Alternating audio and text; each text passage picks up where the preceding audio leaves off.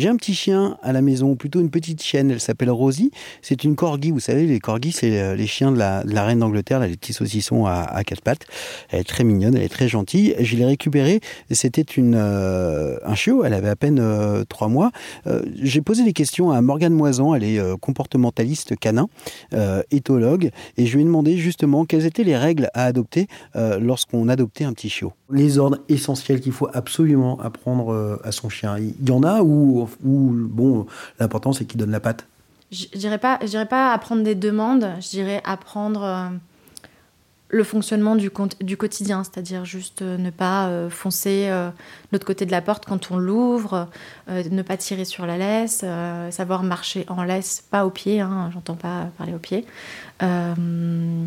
Après, apprendre à communiquer avec ses congénères, apprendre à rester tout seul. Voilà, moi j'appelle pas ça des, demandes ou des ordres, j'appelle juste ça le, quotidien en fait. Le, coucher, le stop ou pas bouger, des choses comme ça, c'est important ou pas tant que ça? Non, pas tant que ça. Après, euh, pour des raisons de sécurité, on peut apprendre aux chiens à attendre euh, au passage clouté. Mais euh, en fait, le assis n'est déjà pas une position, comment dire, ergonomique et normale pour le chien. Donc, s'il le fait, en général, c'est parce qu'il sait qu'il il obtient beaucoup de choses comme ça. Mais je pense qu'on peut juste demander au chien d'attendre debout ou d'attendre, mais dans la position qu'il veut quand on en a besoin, mais je pense que c'est peut-être la seule chose qu'on pourrait utiliser. Euh, le assis, le coucher, pour moi, c'est pas, pas utile. Les punitions, ou les punitions, peut-être que c'est pas le bon mot, mais euh, quand un chien fait des bêtises, ça arrive, euh, comment bien réagir? Bah, les punitions, c'est vachement mal vu, et mais aussi parce que c'est très humain de punir. En fait, tu vas pouvoir faire euh, une sorte de chose, parce qu'en en, éducation positive et approche coopérative, on est en renforcement positif et punition négative. C'est-à-dire que quand le chien fait quelque chose de bien, on va ajouter quelque chose qu'il aime, et quand le chien fait quelque chose entre guillemets de mal, euh, le un comportement qu'on ne veut pas avoir et qu'on ne veut pas renforcer, au contraire, on va lui enlever quelque chose qu'il veut. Mais en fait, c'est tout bête. Par exemple, euh, Rosie, elle est en train de protéger un bâton dehors et elle veut pas laisser les copains euh, s'approcher d'elle, mais elle devient un peu plus euh, menaçante et agressive. On va lui dire Rosie, tu laisses, ou alors on rentre à la maison. mais, elle ne comprend pas le français.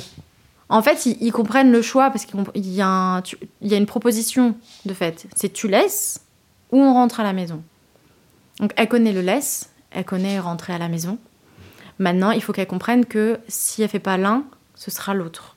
Mais si tu le fais pas au moins une fois, elle n'arrivera pas, je pense, à comprendre euh, clairement l'intérêt de la question. Donc si elle laisse, c'est bien, Rosie, tu laisses, elle va pouvoir continuer à se balader.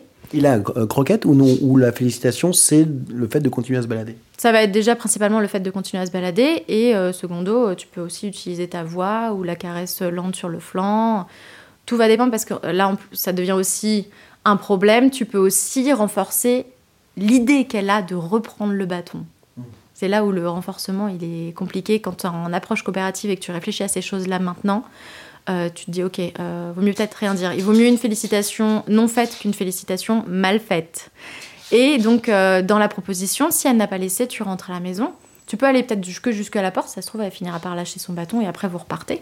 Ou alors justement, vous rentrez à la maison et puis bah, vous ressortirez euh, dans une demi-heure quand euh, elle sera passée à autre chose. Merci beaucoup Morgane Moisan d'avoir répondu à nos questions. De rien, merci à toi pour l'invitation.